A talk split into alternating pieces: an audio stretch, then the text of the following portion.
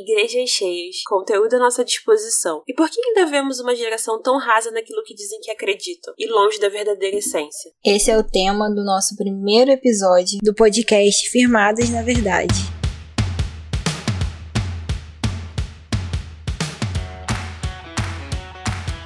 Eu sou a Stephanie. E eu sou a Kátia. E nós estaremos aqui compartilhando algumas reflexões e experiências na vida com Jesus.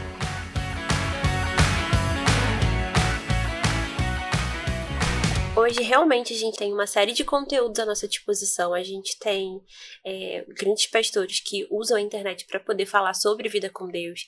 A gente tem, é, né, obviamente, sempre tivemos a Bíblia à nossa disposição, mas infelizmente tudo isso não é o suficiente para muitos, né?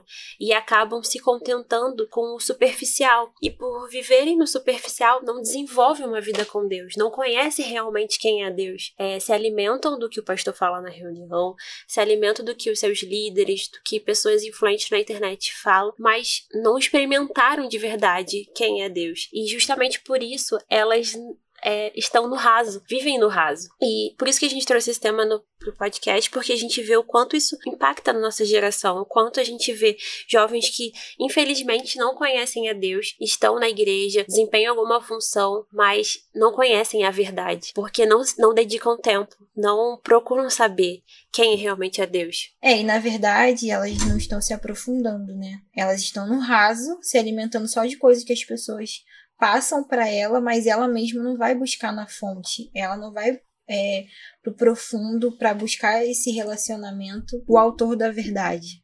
É como se ela terceirizasse, né, o relacionamento dela com Deus. E antes de qualquer coisa, a gente precisa ter um relacionamento com Deus. O relacionamento com Deus é a nossa base. E relacionamento requer sacrifícios, né? Assim como um relacionamento familiar, um relacionamento com um namorado, casamento, enfim, requer da gente um esforço para conhecer a pessoa, entender quem ela é. O relacionamento com Deus é um relacionamento onde você é amado, onde você coloca tudo aquilo que tá dentro de você para fora e você é acolhido. Mas para você chegar a esse ponto, você precisa de uma intimidade, você precisa conversar com Deus, você precisa expressar para Deus tudo isso.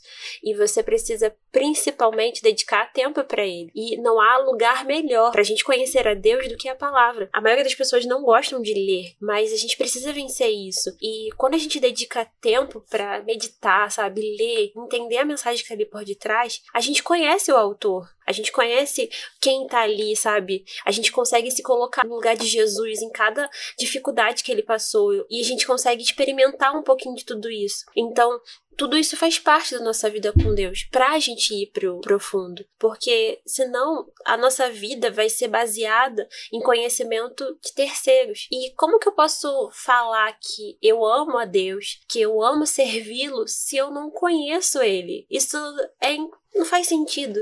A gente vê muitas pessoas, muitos jovens que fazem tudo, por muitas vezes, por uma instituição, mas não conhecem a Deus.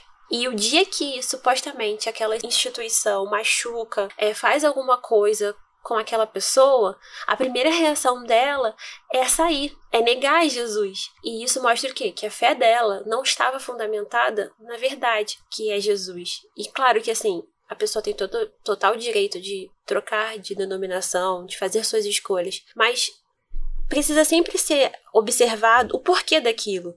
Porquê dessa decisão? Sabe? Não existe cenário perfeito, infelizmente. Mas o porquê de uma, de uma escolha de sair de uma denominação ou de não ir mais para a igreja? Se a gente sabe que a igreja né, é o nosso ponto de contato com Jesus, é ali que a gente tem a comunhão com os nossos irmãos. Então, isso é um assunto até bem extenso para a gente poder abordar, mas a gente precisa entender que o nosso relacionamento com Deus determina se a gente está no raso, no superficial ou no profundo. E estar no profundo, apesar de exigir sacrifícios, não é impossível. Não é nada que você tem que fazer coisas mirabolantes. É, é uma dedicação sua, é um esforço seu. É, muitas pessoas alegam que o conteúdo da igreja, o fundamento da igreja tem sido insuficiente para o que ela está buscando, né? Não tem suprido a necessidade dela espiritual, mas querendo culpar a denominação que ela frequenta, sendo que é um esforço que tem que ser dela. Não é um problema da instituição, da igreja. Quem é a verdadeira igreja? A verdadeira igreja somos nós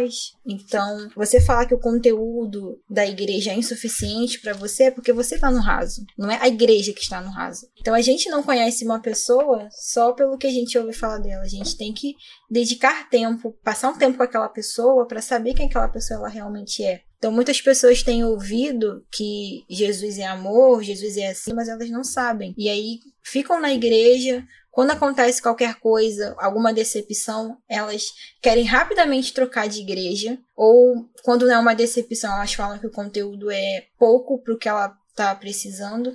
Mas a culpa não é da igreja. A culpa é da gente, das pessoas. A gente só quer ouvir ir na reunião, ouvir o pastor pregar, voltar para nossa casa e nossa vida normal. A gente tá com esses mimimis hoje na nossa geração porque as pessoas não querem é, ter um esforço de dedicar tempo. Tem uma frase, não vou lembrar de quem é essa frase, que fala que a melhor coisa que a gente pode dar para uma pessoa é o nosso tempo, porque dinheiro não compra tempo. Tempo é a coisa mais valiosa que a gente tem. E a gente gasta ele com coisas hoje que não vão acrescentar em nada na nossa vida e a gente gasta muito tempo com essas coisas e às vezes você fazer uma hora de devocional, tirar um tempo para você passar com Deus é muito sacrificante. É, a pessoa não consegue. A palavra-chave é o que? Tempo. A gente precisa passar tempo com Jesus pra gente é, conhecer Ele. É o mesmo Deus, mas você tem necessidades diferentes da minha. É, cada ser humano tem uma necessidade. Então, Deus vai se revelar para mim como eu preciso. Então, se você ficar ouvindo só a minha experiência com Deus, você não precisa do que eu precisei. Você precisa de uma coisa diferente né? Então, a gente tem o mesmo direito diante de Deus, mas a gente tem necessidades diferentes. Então, se a sua necessidade é diferente da minha, você não vai sobreviver só com o que eu tenho. Você precisa buscar para sua necessidade.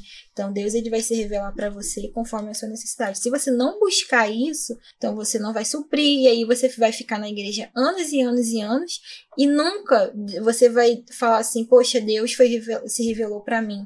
Por quê? Porque ele não, não, não achou um lugar na sua vida para ele. É, exatamente. Isso que você falou, cara, é muito interessante, porque realmente cada um tem uma necessidade, cada um tem um ponto fraco que precisa ser cuidado, ser tratado. E como que eu vou me apoiar na experiência adulta? É claro que a experiência da, do coleguinha, do, do pastor, né, enfim, da pessoa que a gente acompanha na internet, que de uma certa forma tem alguma influência na nossa vida espiritual, é importante, é relevante, soma. Mas não é, é isso que vai determinar a nossa profundidade com Deus. A gente precisa ter as nossas próprias experiências, porque são elas que vão é, firmar a gente ou não na fé. É, então, assim, eu tenho debilidades e a, através da minha busca com Deus, através da minha entrega, Deus ele trata essas deficiências, né? Essa, essas minhas necessidades. E se eu ficar terceirizando, como que vai ser tratado? Então, eu vou seguir o que uma pessoa falou. Então, se aquela pessoa fala para mim que eu posso, é, sei lá, fazer piercing, que eu posso fazer tatuagem, ah, então eu vou fazer. Se aquela pessoa falar para mim que eu posso usar saia curta, ou enfim, usar saia no pé, eu vou fazer.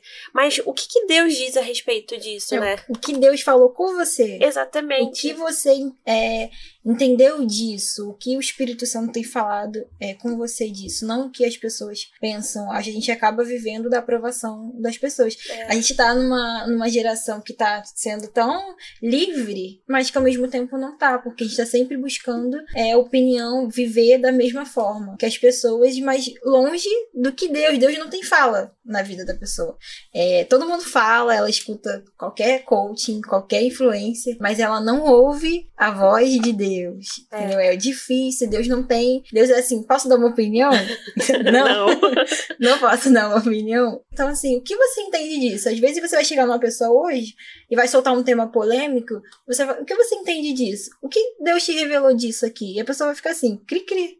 Não sei. É. Mas a influencer tal falou esse dia é. que Gente, não é isso. Tem que ter um relacionamento com Deus para nossa vida. A gente vai estar tá caminhando para onde? Se a gente ficar só recebendo as experiências dos outros, a gente nunca vai chegar em lugar nenhum com Deus. A gente vai estar tá correndo em busca do mesmo objetivo, mas uns vão alcançar o objetivo, vai correr o mesmo que, que o amiguinho vai correr, mas ele vai para lugar nenhum, porque ele não buscou ter esse, esse relacionamento com Deus. E puxando uma coisa que você falou um pouco antes, é, hoje realmente as pessoas ela apoiam a opinião delas muito na visão de terceiros, né? A gente vê os influenciadores colocando caixas de pergunta, né? E eu acho que um exemplo bem assim recente, que tá bem fresco, é do pastor André Valadão. Ele volta e meia coloca caixas de pergunta e as pessoas mandam as perguntas mais absurdas. E, tipo assim, ele responde, tipo assim, meu filho. é muito engraçado como ele responde. Porque, tipo, são coisas simples, mas que as pessoas ficam terceirizando. E aí coloca nas costas de outra. Ah, eu posso fazer tal coisa? Ah, então o pastor disse que eu posso, então eu posso. Mas, cara, não é isso. Não se trata disso. E se em algum momento a pessoa que você coloca como uma grande influenciadora da sua fé vacilar, e se você esquecer que aquela pessoa é tão humana quanto você e tão suscetível a erros, e você coloca ela num pedestal, ela erra, ela peca e ela faz alguma coisa que te deixa escandalizado. Qual vai ser a sua atitude? Qual vai ser a sua postura? Você vai parar de dar ouvidos ao que ela fala ou você vai seguir o que ela fala? Porque quando a gente terceiriza a nossa fé, quando a gente coloca a nossa dependência em outra pessoa, é esse risco que a gente corre. A gente fica tão assim, coloca aquela pessoa no pedestal, coloca ela como se, como se fosse um mini Deus e esquece que ela também tá tão suscetível a erros como a gente. A gente passa a tratar aquela pessoa como uma divindade, sendo que ela não é Deus. E aí ela vacila e você passa a vacilar porque ela vacilou. Esse é o perigo. Aí a pessoa fala, ah, pode fulano, fulano é de Deus e, e faz isso. Fulano é de Deus, mas fulano não é Deus. Exatamente. Fulano é de Jesus, mas ele não é Jesus. Fulano é um ser humaninho, entendeu? De carne e osso, que também erra. O erro dele não tem que ser uma referência pra gente seguir, entendeu? A gente tem que estar tá apoiado no quê? Na verdade. Então, quando é, você tem esse relacionamento, você sabe filtrar isso. Você aprende isso com Jesus. Eu não tenho como te ensinar a ter discernimento das coisas, é, do que pode, do que não pode. É, a gente não ensina uma, uma pessoa a ter uma vida com Deus. A pessoa tem que aprender, ela tem que ir, ela vai aprender com quem? Com Deus, então ela tem que aprender diretamente com Ele. A mesma Bíblia que você, que eu tenho acesso, você tem acesso, todo mundo tem acesso, e a gente ficar num, num patamar de é, falar com a pessoa o que ela pode ou não fazer, não é o nosso lugar de fala. Exatamente. Não é o nosso lugar de fala, assim como a gente também não pode julgar ninguém, porque a gente não está aqui para ser juiz. Então, é, ao mesmo tempo, hoje em dia que as pessoas pessoas estão se dizendo livres, né? E muita gente falando que está saindo da igreja porque quer ser livre.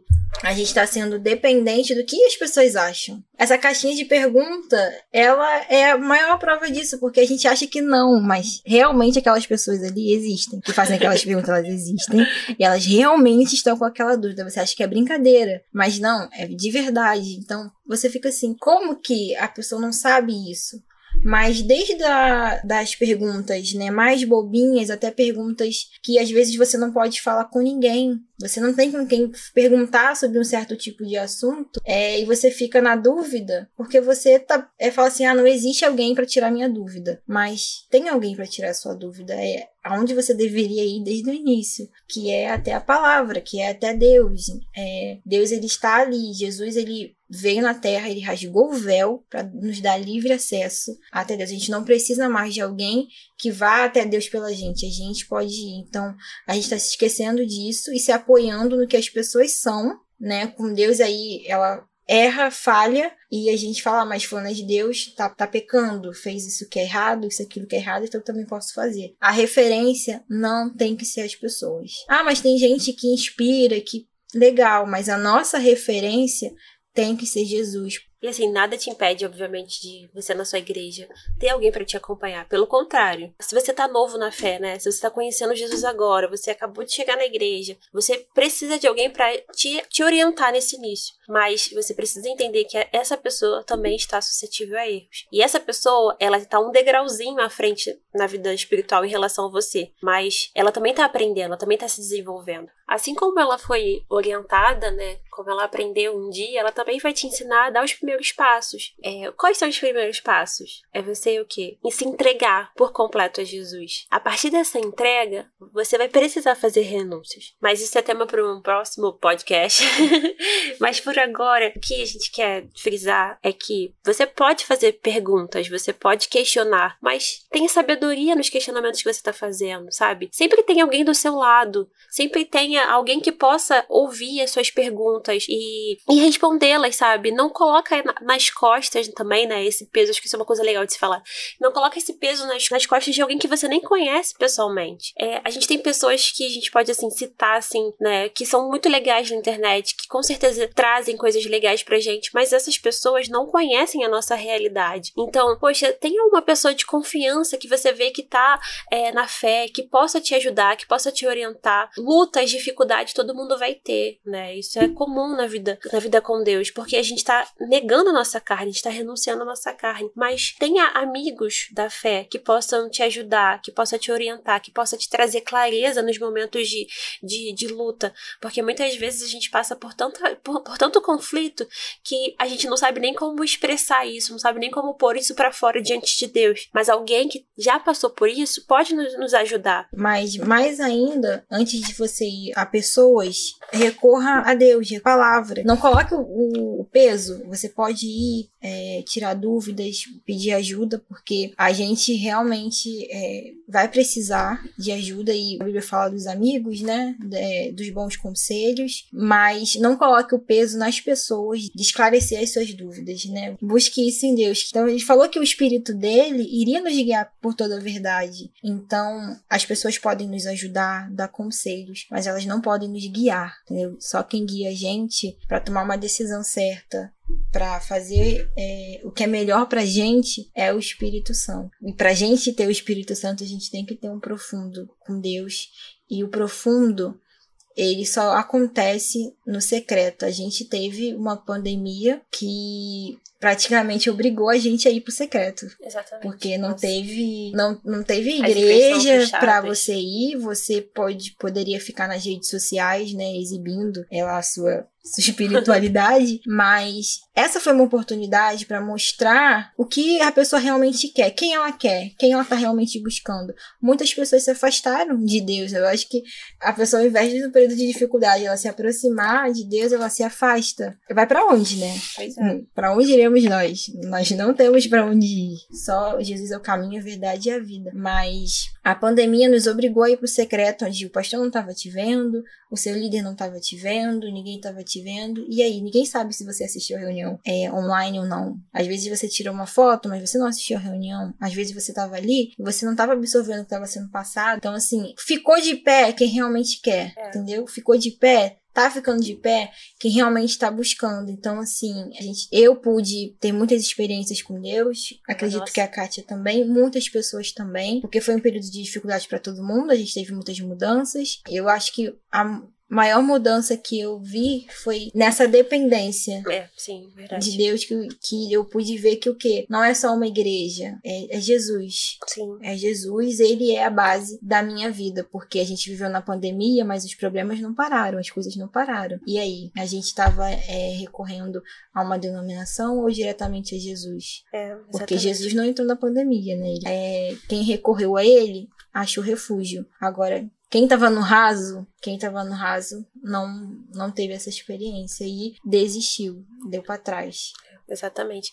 E, cara, eu, já que você tá, falou sobre a pandemia, acho que, e eu tenho pessoas conhecidas que também tiveram várias experiências. Porque, assim, a gente tava num ritmo, todos nós, né? Num ritmo muito acelerado. Eu, principalmente, eu tava num ritmo extremamente acelerado. E eu não tava conseguindo ver determinadas coisas que estavam acontecendo na minha vida. Coisas que, devido à correria e eu não priorizar realmente, que realmente era importante, deixei de lado. Então, eu estava beirando ao raso. Só que, pela misericórdia de Deus, ele me trouxe de volta pro profundo tive que reconhecer que eu estava errando, reconhecer o que eu precisava fazer, né? O que eu precisava deixar de lado, despriorizar e voltar a priorizar. E isso, todo mundo tá suscetível, porque a gente, a gente não é desse mundo, mas a gente vive nesse mundo. E esse mundo sempre tem as artimanhas dele para nos afastar de Deus. Mas cabe a gente o quê? Tomar a decisão certa, ter a postura correta. E então, realmente, como você falou, não tinha ninguém para ver ali o que eu tava fazendo. Não tinha ninguém para dar conta se eu tava meditando, se eu tava assistindo as reuniões. Então a força teve que ser dobrada, né? E depois eu pude ver que conforme eu ia me, me lançando, me entregando, mais sede eu tinha, mais fome eu tinha. Então quando a gente voltou de fato a ter culto presencial, é, eu tava me sentindo diferente, mais aquecida, sabe? Queimando, sabe? Com sede, com fome, com vontade de servir, com vontade de, de servir a Jesus, de falar de Jesus. Porque aquela chama que tava se apagando por eu né, não vigiar, ela foi aquecida no, no, momento mais bizarro da vida de todo mundo, mais complicado de todo mundo. Então, um momento que tinha, pra, tinha tudo para ser, é, para mim, horrível, porque eu tava em casa, fora da minha rotina de trabalho, é, foi maravilhoso, porque além de estar em contato com a minha família, né, sobretudo eu tava tendo um contato diferente com Deus. Eu tava mergulhando, mergulhando mesmo, sabe, lendo a Bíblia, meditando, orando, fazendo propósito. E eu vi como aquilo estava sendo despriorizado. Infelizmente a gente cai nesse, nesse, erro, mas a gente precisa se atentar, porque se eu quero estar no profundo, se eu quero conhecer realmente a Deus, conhecer quem foi Jesus, o que, que ele fez aqui na Terra e por que, que ele vai, vai voltar um dia, eu preciso passar tempo com ele, eu preciso ler a palavra. E às vezes a gente acha que é chato, é difícil. Cara, mas não é. Quanto mais você lê, quanto mais você medita, mais fome você tem. Se isso não acontece com você, meu irmão, é porque você está fazendo da forma errada. porque não tem como. Quanto mais você se entrega para Deus, mais sede. Quando, quando você não ora naquele horário que você determinou, você fez um propósito, ou você não tá. É, você já tinha se acostumado, você se sente estranho, né? Parece, parece que, que parece que tá faltando alguma coisa. Então, você tem que chegar num ponto da sua vida espiritual, da sua vida com Deus, de que quando você não orar, quando você não ler a Bíblia, quando você não faz as, as suas, né, suas rotinas, seu devocional, enfim, você tem que chegar num ponto de que aquilo tá faltando, porque você priorizou de uma tal forma que houve até uma mudança de chave, de você você parou de fazer tempo para Deus. Você passa a fazer tempo para as outras coisas, porque Deus se torna a sua prioridade. Então não existe começar o dia sem antes você ter o seu momento com Deus. E depois do seu momento com Deus, você vai fazer tempo para as outras coisas, porque você entendeu que Deus é sua prioridade, que sua vida com Deus está acima de tudo. Então você vai fazer tempo para as outras coisas, porque Deus tem que estar tá em primeiro lugar. Você não vai fazer mais tempo para Deus, porque Ele já tem o seu tempo todo. Já tem o melhor do seu já tempo. Já tem o melhor do seu tempo, né? exatamente. Então, se você está aí é, pensando em desistir da fé, pensando em largar a sua igreja, eu deixo uma dica: deixar Jesus nunca deve ser uma opção. É, a gente nunca pode aceitar que os problemas da nossa vida, as frustrações, os períodos difíceis tirem a gente de perto de Deus. Eu acho que isso é uma coisa que a gente não pode aceitar. A gente tem que chegar para Deus e falar: olha, isso pode me arrasar, mas isso não pode me tirar de perto do Senhor. Eu não aceito isso. Que essa situação me afaste é, do Senhor, me afaste é, de Jesus. A gente não pode aceitar isso, porque a gente vai para onde? Quero que você me responda. Você vai para onde, né? Porque a pessoa coloca isso como uma opção, eu vou sair da minha igreja, porque tem sido tantas coisas, tanto, tá tudo tão superficial, mas não é as coisas, é ela. Então, se você tá assim, vai pro profundo. Vai pro secreto. Não precisa você falar para todo mundo que você tá indo pro secreto. Vai, vai você. Fica lá um tempinho é, no secreto. Quanto mais tempinho você for ficando, você vai ficando tempo e tempo e tempo e tempo, você vai aprendendo com Jesus o que você tem que fazer para crescer na fé com ele. Então, é, nenhum coaching pode te falar isso, nenhum influencer. Eu acredito que nem, ninguém pode te ensinar como crescer na fé. Isso é uma coisa que você tem que aprender com o autor da fé. Jesus é o autor da fé. Ele que vai te ensinar como você crescer na fé com Ele. A gente falou aqui sobre o secreto, sobre você tirar tempo com Deus. A gente vai deixar aqui umas dicas de como você pode fazer um devocional. A gente vai deixar também na nossa página do Instagram. do Instagram. Lá vai ter umas dicas de como fazer um devocional. E aí a gente separou umas coisinhas aqui de como você pode fazer esse tempo, mas você pode fazer o seu e com certeza vai falar com Deus que ele vai te direcionar pelo que ele quer que você faça. A gente separou aqui uns tópicos de é, o lugar, né? Um lugar tranquilo, confortável, que você possa se concentrar é, naquilo que Deus vai estar falando com você. É o tempo, né? O, o importante do tempo é você manter a frequência. Você tira uma hora, depois se você, um dia que você tirou uma hora, Deus quis falar mais com você, então você fica uma hora e meia, duas horas, o tempo que que você julgar necessário. É, e às vezes você não vai conseguir fazer o seu devocional uma hora. Às vezes isso na, na sua rotina ainda, principalmente se você está iniciando, vai ser muito. Então, Cara, começa com 15 minutos. Vê como que isso vai fazer efeito na sua vida. Aumentou a fome e você se organizou? Meia hora. Aí daqui a pouco você vai ver que meia hora não vai ser o suficiente. Você precisa de mais. Você vai precisar de mais.